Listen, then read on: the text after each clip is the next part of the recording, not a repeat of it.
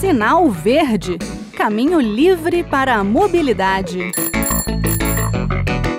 Olá, eu sou o Bruno Lourenço e está na hora do Sinal Verde, o espaço de mobilidade da Rádio Senado. Hoje eu vou falar de alguns projetos de lei para a gente ficar de olho em 2023. Um deles é o da ex-senadora pelo Sergipe Maria do Carmo Alves, que dobra o valor da multa para quem for pego usando telefone celular ao volante. O Código de Trânsito já considera o uso do telefone celular na direção né, como uma infração gravíssima, porque o motorista deve estar atento durante todo o tempo em que estiver conduzindo um veículo, tendo os cuidados necessários para manter a sua segurança e a dos outros. A multa é de R$ 293,47, mais 7 pontos na CNH. A ex-senadora diz que o uso do celular alcançou o terceiro posto nas causas de morte do trânsito, só perdendo do excesso de velocidade e embriaguez volante.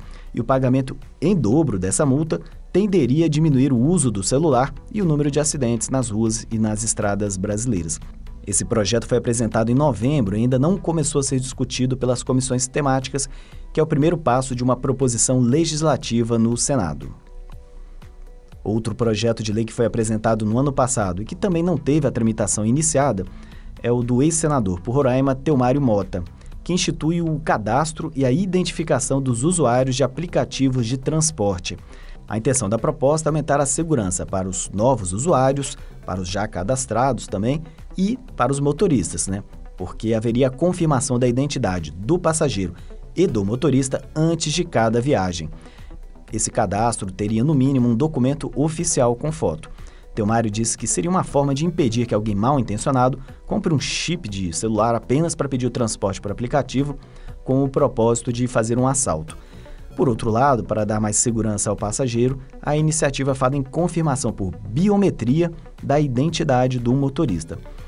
Por fim, a proposta oferece ao motorista a possibilidade de diferenciar os preços para pagamento em dinheiro e outros meios.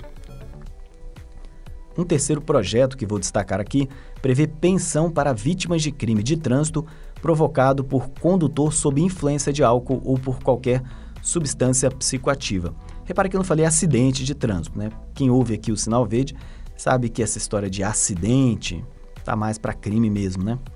A proposta é de Fabiano Contarato, do PT do Espírito Santo, que foi delegado de trânsito por mais de 10 anos antes de assumir uma cadeira no Senado.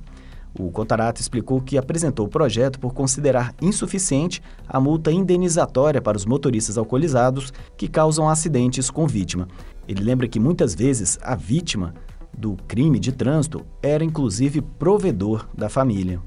Infelizmente, o único condenado é a família da vítima, que sofre com a dor da perda e a certeza da impunidade. A indenização por meio de pensão é uma necessidade de rigor punitivo para aperfeiçoar o Código de Trânsito Brasileiro, que tem sido enfraquecido nos últimos anos. A lesão corporal e a morte trágica de vítima de crime de trânsito afetam drasticamente os seus parentes próximos, principalmente seus filhos.